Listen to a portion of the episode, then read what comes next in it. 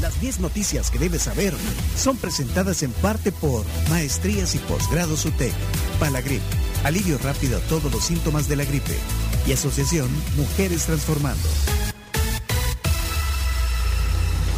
Las noticias son gracias a Palagrip. Si quieres tener un día sin tos, si te molesta esa mocosera, si ya no aguantas esa alergia que no te permite continuar con tu día, Palagrip efectivo. Y para cuando te vayas a dormir, toma Palagrip noche duermes bien y despiertas mejor con Palagrip. También gracias a la UTEC que tiene matrícula abierta para la parte de maestrías. Contáctales al 6420 4295 o en su página web utec.edu.sb. Pleca Maestrías. Noticia número 1.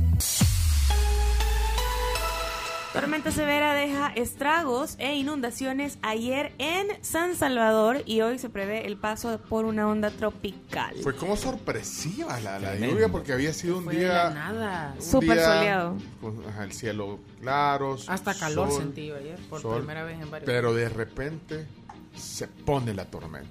Bueno, al final de la tarde.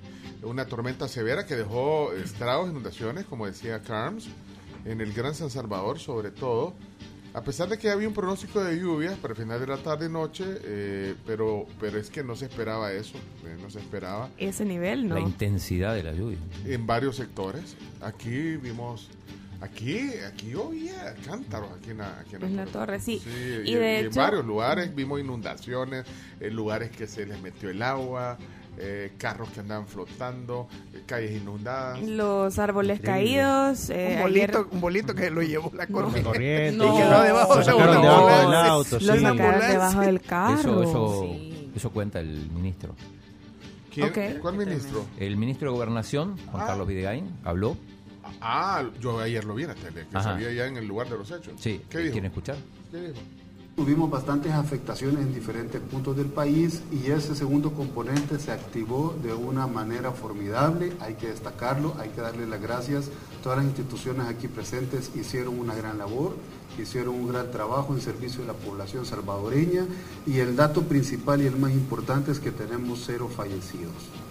También otro dato muy importante fue que tuvimos dos rescates en vehículos. Uno fue un árbol caído que fue enfrente del Ministerio de Agricultura, la persona quedó atrapada y las instituciones de socorro, bomberos, el 132, Cruz Roja y Cruz Verde estuvieron trabajando con equipos hidráulicos y gracias a Dios pudieron sacar con vida a una persona. También tuvimos un rescate en un río, se fue un vehículo en los planes de renderos en un río, eran dos personas adultos mayores que fueron socorridos por los tácticos operativos de protección civil y gracias a Dios se pudieron rescatar. Si no, da. Yo no, no digo nada de eso. No, pero bueno, sí. ahí estaba dando un informe el Y- ministro. sí, también habló eh, el ministro de Obras Públicas, Romeo Rodríguez, que también estaba con él, y contó sobre todo el tema de los árboles caídos. En total, pues en este momento llevamos registrados como un dato preliminar, no 43 árboles caídos, incluso pueden haber aún más, pero estamos eh, monitoreando, estamos trabajando, es un esfuerzo articulado y acompañado con el, el equipo táctico de protección civil, la Fuerza Armada que está haciendo un gran trabajo también acompañándonos con todas estas labores, la Policía Nacional Civil, la Dirección de Tránsito también de la Policía Nacional Civil. Se mueven rápido, Sí. ¿eh? Sí, creo que tienen ahí ya un, de hecho, previsto albergue y todo, pues si, si pasara algo a, a mayores, ¿eh? Sí. Bueno, eh, eso se ve. Número dos, noticia número dos. Accidente cierra carretera panamericana en zona de los chorros en ambos sentidos. Fue- Un camión Fue terrible ayer Fue ese terrible. tráfico.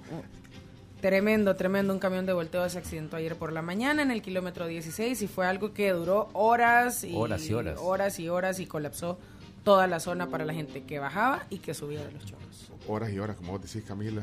Bueno, eh, hoy había un accidente, eh, bueno, en realidad había una persona atropellada en, en Monseñor Romero, no sé si al final eh, lograron eh, habilitar el tráfico, ahí nos avisan, nos actualizan sobre el tráfico.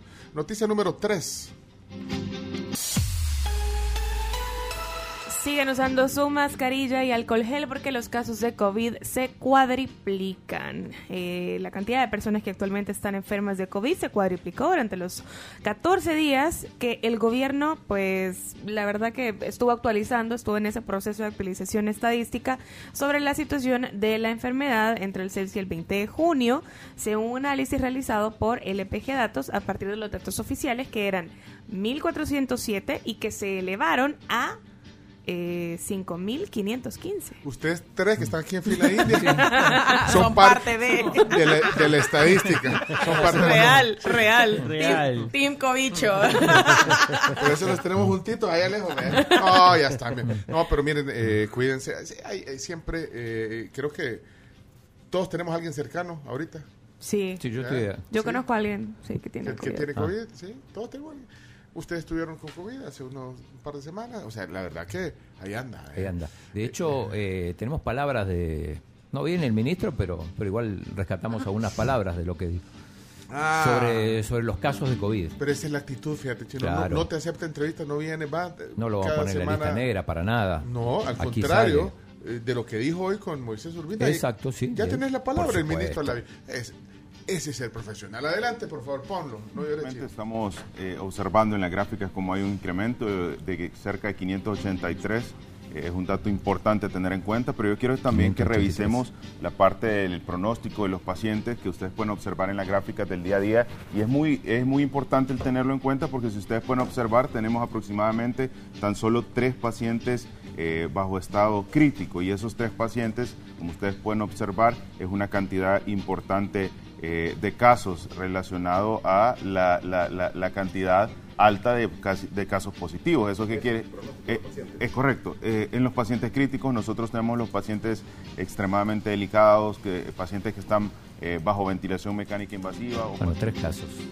Mira, y, también se anunció que el Hospital El Salvador deja de ser exclusivo para COVID. Y A ahora va a ser eh, como un hospital general, o sea, bueno, o, o ya tiene un área de medicina general. Ahí estaba en una nota de la, de la Oh, prensa sí, gráfica sí, hoy, sí. no sé si vieron. Bueno, de hecho hoy las portadas, eh, más que todo se van... Con el tema de la ley, ¿no?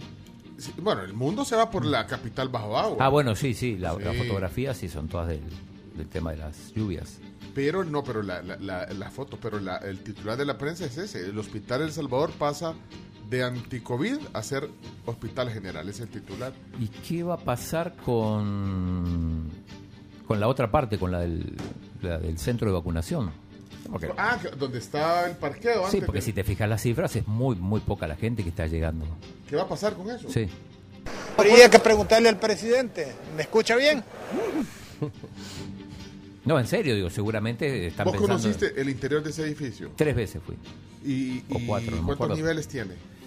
Tiene por lo menos tres niveles. ¿Vos fuiste a ese, a ese edificio también, al del Sí, al de- vacunatorio? sí, al hospital, al, al Al vacunatorio. mega- el que era el, el megacentro de vacunación, sí. Pero Creo que ahí tiene tres o cuatro pisos. No, digo que deben estar pensando también en reconvertirlo y, y dejar probablemente solo un, un espacio, un piso para, para las vacunas, porque, o sea, si miras La las cifras es muy, muy poca gente la que se está vacunando ahora. Sí, No, ya no te encontrás Yo incluso la fila en, en, en el parqueo de la Gran Vía. Ahora debe de ser como debería, debería ser, que llevarle la vacuna a la gente, pues no que la gente vaya a la vacuna, pues. Ah, Bueno. Así como hacen las campañas de vacunación que van a... a- a- El doctor a panameño lo dijo a acá las en el programa. colonias y dicen eh, campaña de vacunación tal día, el domingo, en el parque tal. El- lo del parqueo de la Gran Vía funciona bien. Es súper bueno. Eh, funciona bien.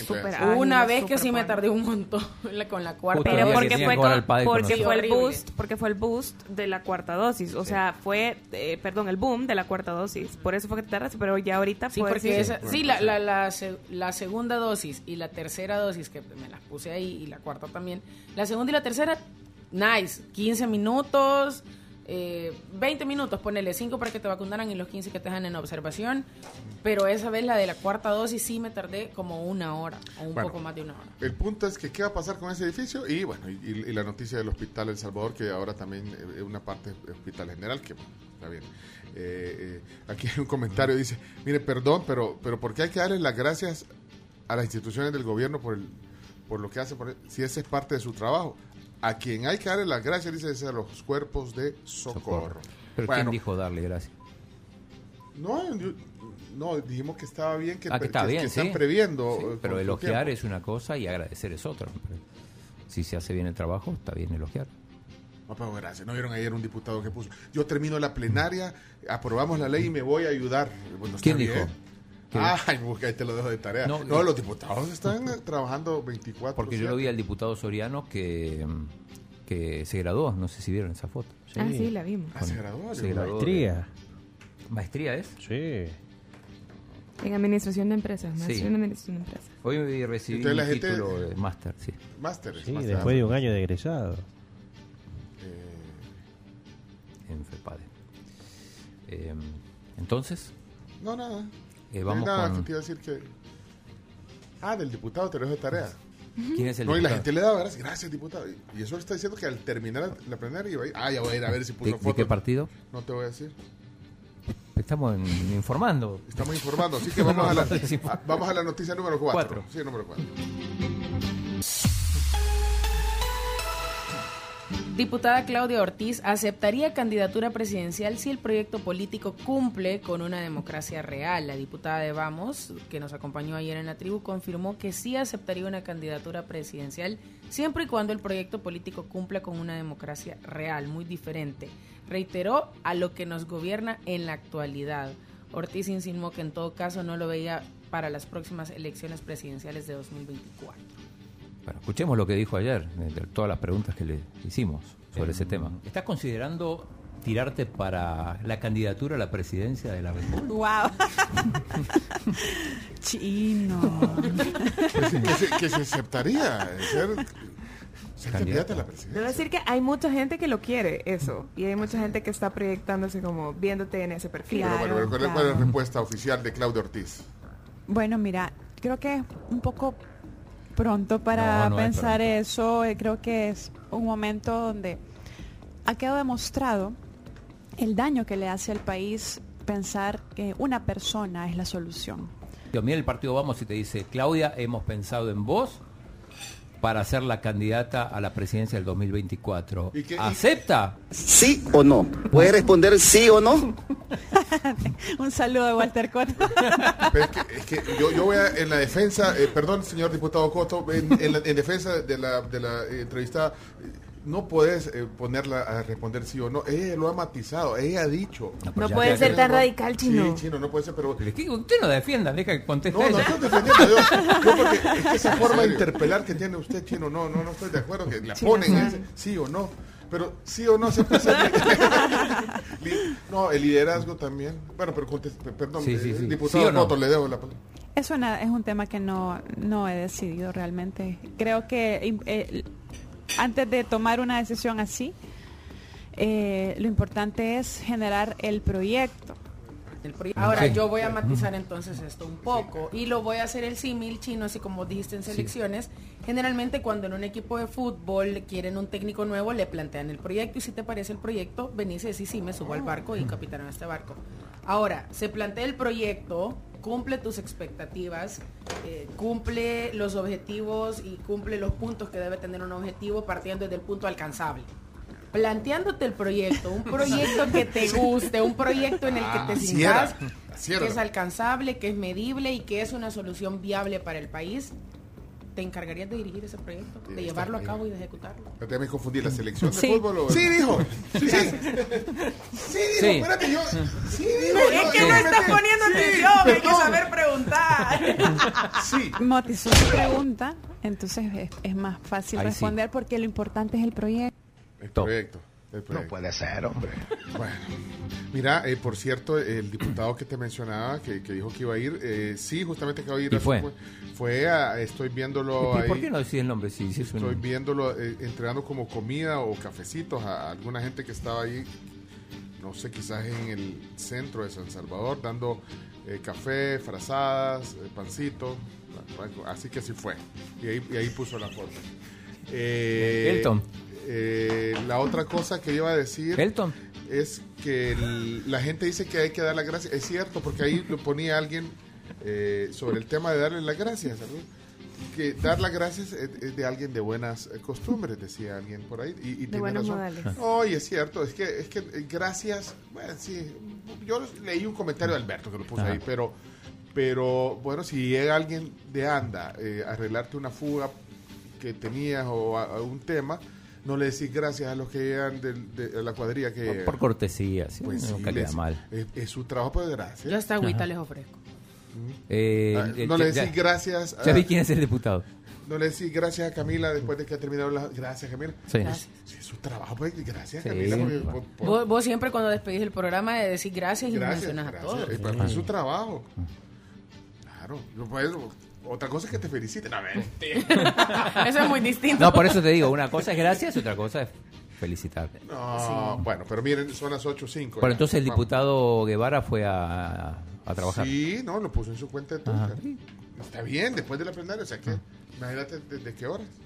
Y ahí. Bueno, eh, Número cinco. Número 5. Mira, mira este comentario. A Claudio Ortiz, a Claudio Ortiz se le debería de jalar nuevas ideas.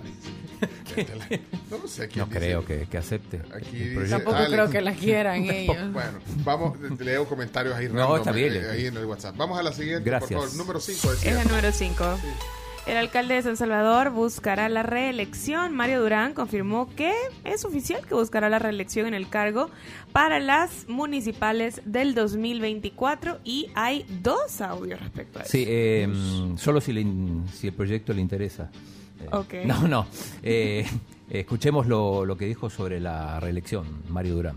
Cada alcalde quiere reelegirse. Va a buscar la reelección. Por supuesto que la reelección es algo natural. Natural. Es decir, alguien que haga bien su trabajo y que esté así comprometido con la ciudadanía quiere ver culminados sus proyectos, ¿verdad? Yo quiero eh, ver al centro de San Salvador totalmente eh, revitalizado y es una, es una aspiración que tengo yo. ¿Esa aspiración cuánto tiempo cree que le va a tomar? Mira, si en la totalidad, con los planes que incluso no me quiere mencionar este, este día y no me los va a mencionar Fíjate porque que lleva- sería, llegan se- más allá. sería- sería riesgoso, pero mira, ¿Tomará cuatro años? No, eh, estás hablando de todo el centro de, todo, de todo mucho el centro más. de San Salvador. Sí, eh, podría, pero podría ser Unos 15 años. este periodo y el otro periodo Sí, fácilmente nosotros haremos la diferencia en el centro histórico, eso es importante. Dos que le quedan ahora, dos años que le quedan y un periodo más. Son cinco años, ah, Cinco años, pues. sí. Y ahí termina todo. Eh, Ok, ah, pues dicen que va a arreglar el tema del, de lo- del cableado. Sí, Van va a ser subterráneo. Dijo eso y también eh, dijo otra cosa eh, sobre el mercado escalón, que ya está el 35%. ¿Saben dónde va a ser el mercado escalón? No, al, ¿dónde? en- al lado de las canchas de la FEFUT. De acá se tiene que ver. Va a ser como un centro ¿Qué comercial. terreno era ese, vos? ¿Se ve? Ahí está, mirá. Ah, ahí lo está, ahí Mira el está. patio del chino. Se lo vendió el chino. A la par del, del complejo de la... de la- Enfrente de la- al centro español, Ah. al lado de las canchas. ¿Te botaron Ah. casas ahí o qué? Sí, ahí están Ah, trabajando hace rato, pero no se sabía. ah, Va a ser un que- mercado ahí. Va a ser un mercado que ya está al 35%. Te va a quedar cerca. 36, dice Camila desde hoy. Están quitando así ¿Están quitando? bolsas plásticas quizás por la lluvia. Ah, ok. Desde aquí se ve entonces. Bueno. Y, y- Vamos, y siguiente. también habló habló Mario Durán sobre el tema el, sobre Millennium Plaza. Ah, ok. Le preguntaron. Ok. La alcaldía de San Salvador es la responsable de recibir la obra una vez finalizada. La obra Millennium Plaza no se encuentra finalizada, por lo tanto todavía no ha estado en nuestras manos para verificar cada una de las acciones. Obviamente esto iba a salir y iba a observarse el tema de la acera que no existía y hubiésemos hecho la observación pertinente para que se hiciera la corrección. Ya que él hizo la denuncia, nosotros adelantamos trabajo, hemos tenido una reunión ayer con las personas de, de, de Millennium y hemos eh, sido muy claros en que tienen que construir la acera y así va a ser, ¿verdad? Ahí no hay más nada que decir. El trabajo que, que ellos tenían que haber hecho, como se aprobó en un principio, porque así fue otorgado por la OPAMS y por la Alcaldía de San Salvador, que tenían que construir una acera, es decir, una acera de hecho de tres metros, eh, no se construyó y bueno, fue el constructor el que cometió ese error. Ese Bueno. mismo constructor va a tener que Lo arreglar, solucionar el constructor. este problema y Va- construir va a ser esa la gallada, la gallada. Bueno, la- no, pero ya arreglaron y ya van a hacer, Sí, van a lo van a arreglar. hacer. Ayer se reunieron. Se reunieron y ya arreglaron. Ayer se reunieron y eh, lo que está clausurado nada más es la acera. El edificio sigue funcionando sin ningún problema. Ok, eh, vamos a la siguiente. eh, vamos, Seis. número 6, sí, por favor. Maestros marcharon este 22 de junio para reclamar una jubilación digna. Una de las frases que más resonó ayer, cuando pues celebramos el Día del Maestro en El Salvador, fue que no hay que celebrar. Precisamente esa fue la principal protesta de gremiales de maestros que marcharon para reclamar eh, del gobierno una jubilación digna y oponerse a un decreto de retiro forzoso de docentes en edad ya pues de jubilación. Sí, esa es la preocupación. Escuchemos lo, lo que decía uno de los voceros. Demandar la revisión salarial que corresponde ya al mes de junio. Todos los gobiernos en el mes de junio eh, nos han llamado para revisar los salarios de los educadores y ponernos de acuerdo con un porcentaje de incremento que debe aplicarse a partir del 1 de enero del 2023. Sin embargo, eso no ha ocurrido. Está por finalizar el mes de junio, el ministro de Educación no nos ha llamado y por tanto este 22 de junio, en lugar de estar descansando, los maestros han decidido salir a la calle. Ahí está. los maestros. Bueno, noticia número 7. Aprueban ley eh, Crecer Juntos con eh, 15 artículos nuevos eh, en legislación sobre la niñez. 76 votos. Eh, se llama Ley Crecer Juntos para la protección integral de la primera infancia, niñez y adolescencia. Ese es el nombre de la ley. Eh, la entrada en vigencia de esta ley será hasta el otro año, el primero de enero de 2023. Hubo algunas reformas en cuanto a la potestad de los padres para acompañar la educación sexual de sus hijos.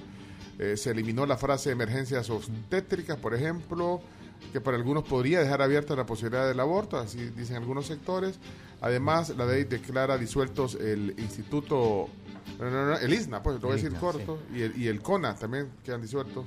Y queda, eh, digamos, eliminada la ley de Pina con esta, la va a sustituir. Exacto. Te-. Votaron a favor todos los partidos menos el FMLN. Ok, tenés la voz de... Eh, tengo la voz del subjefe de fracción de Nuevas Ideas, Caleb Navarro, en una de las, sus intervenciones. Veía también yo en la comisión que habían unos integrantes, una diputada por ahí, que ahí se oponía a todo, a todos los cambios, a todo. Pero hemos visto que no sé si han venido o no han venido ahora estos diputados, o todavía andan sueño a la plenaria del día de ayer. Aquí no vamos a, a estar oponiéndonos a todo. Este es un tema que nunca se había abordado como país por allá cuando nació la Lepina, dio paso y, y dio, dio oportunidad para negociar entre varios sectores políticos. El enfoque que ahora tiene esta ley, como lo ha dicho la primera dama de la República, se está invirtiendo en la primera infancia y dándole un entorno seguro. Le será Caleb Navarro. Y bueno, y aquí está el momento en que eh, se anuncia la aprobación de la ley. No habiendo ninguna observación en ninguno de los 308 artículos que conforman esta ley, queda aprobada la ley Crecer Juntos para la Protección Integral de la Primera Infancia, Niñez y Adolescencia.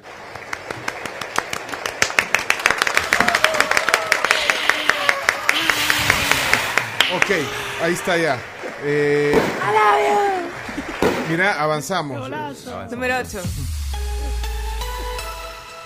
Ministro de Obras Públicas revela que mega penitenciaria albergará hasta 20.000 reclusos. El ministro Romeo Rodríguez compartió más detalles acerca de esta mega penitenciaría que se construye en San Vicente. Ayer hablamos de eso. Eh, dio datos. Eh, ponelo, que lo dé el, el- ¿Sabes dónde, dónde saqué los datos? ¿De dónde? Eh, y me, me puso muy alegre. eh, Will Salgado retomó su programa de entrevistas y ayer lo tuvo a, a Romeo. Ah, o sea, de ahí sacaste. Y, De ahí y ahí da los datos. Ahí Ahí da los datos. todo, ponlo, todo. ponlo, ponlo, Es programa. una obra gigantesca. Por parte del gobierno se compraron 236 manzanas y actualmente pues se están utilizando 32.8 manzanas.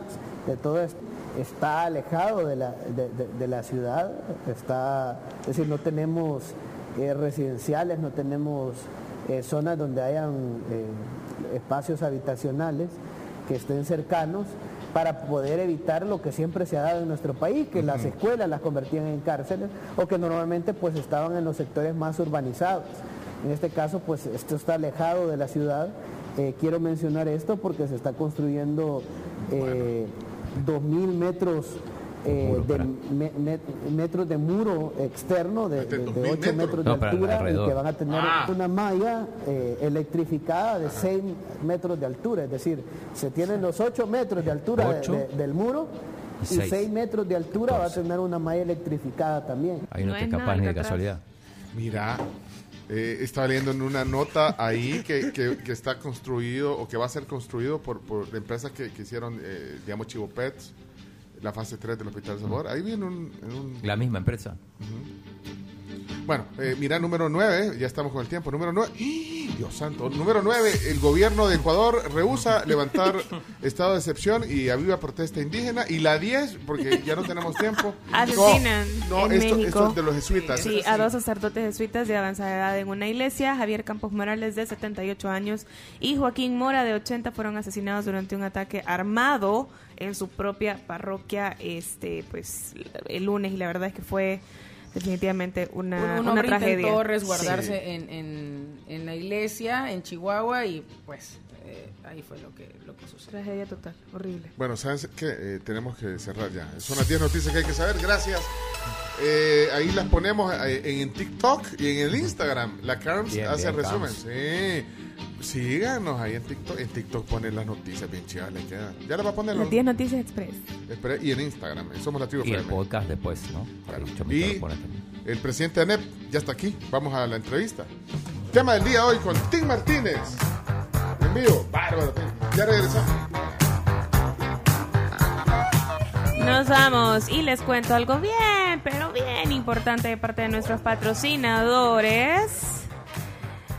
Imagínense ustedes que Coaspae de RL eh, sube de nivel. Ustedes pueden incrementar sus aportaciones y ganar una de las dos camionetas BMW X5 año 2023. Por cada 500 dólares ustedes van a recibir un cupón y si sus aportaciones llegan a 5 mil o más, ustedes van a subir de nivel y convertirse en asociado plus. Así que vayan. Y también comuníquense con ellos en redes sociales, Coaspae DRL, tu familia financiera. Y la primera firma de servicios legales 100% digital en El Salvador es legalísimo. Si usted es de los que valora su tiempo, usted se quiere hasta divorciar, ellos lo hacen, no se preocupen. 6657308, también lo puede buscar en Instagram y Facebook como legalísimo SB. Tírala, Chomito. Somos la tribu.